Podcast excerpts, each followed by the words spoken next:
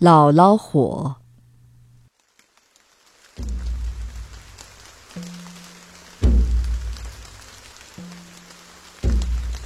据说在河内，也就是今天日本大阪府的梅冈神社，每到下雨之夜，就会出现一团直径三十厘米左右的火球在天空中飞舞，所见之人无不害怕。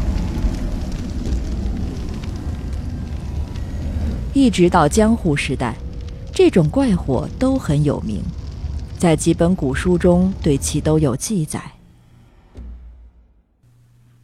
这团火究竟是什么？有人说它原本是人。从前有个老太婆，每晚都到梅冈神社去偷神灯里的灯油，大概是遭到了报应。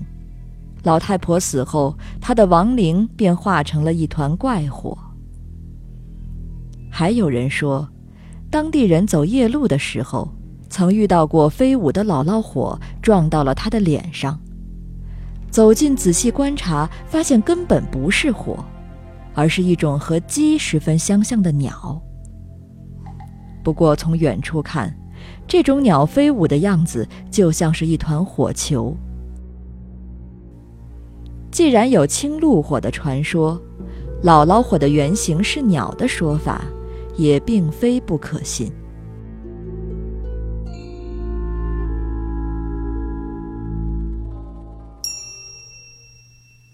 老太婆死后化为怪火的传说，在日本各地均有流传。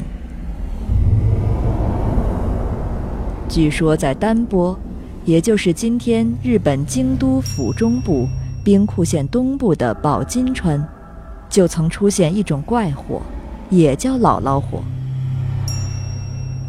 不过，那里的姥姥火是一个拐卖儿童的老太婆死后变成的。